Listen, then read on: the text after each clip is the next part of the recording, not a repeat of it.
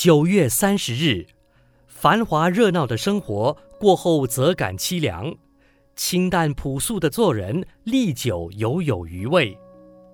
平淡才能持久。水因为平淡，所以能调和各种味道，不像甜味和咸味混合就会杂味纷陈。所以无味是最上的境界。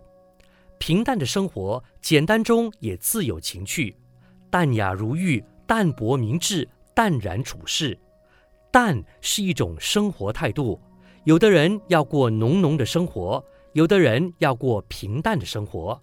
有的人总在荣华富贵里找自己的幸福安乐，有的人虽然茅屋三川、松竹树诸，从平淡中也能找到自己生命的安住处。地藏菩萨的侍者不耐山中寂寥的生活，兴起下山之念。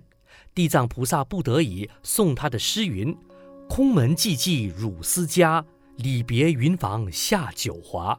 爱向竹篮骑竹马。”懒于金地聚金沙，天平见底休捞月，烹茗甌中罢弄花。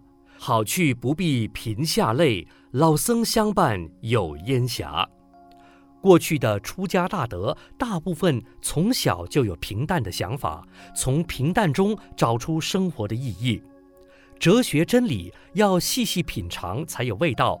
例如佛法的真理，诸如慈悲、忍耐、无我等，要细细的品尝真理的味道，才会了然于心。禅坐、拜佛、礼拜看起来很平淡，但一旦有了体悟，有了禅悦法喜，味道就不一样了。淡是原味，淡是人生的本味。文思修，平淡才能持久。无味是最上的境界。每日同一时段与您相约有声书香。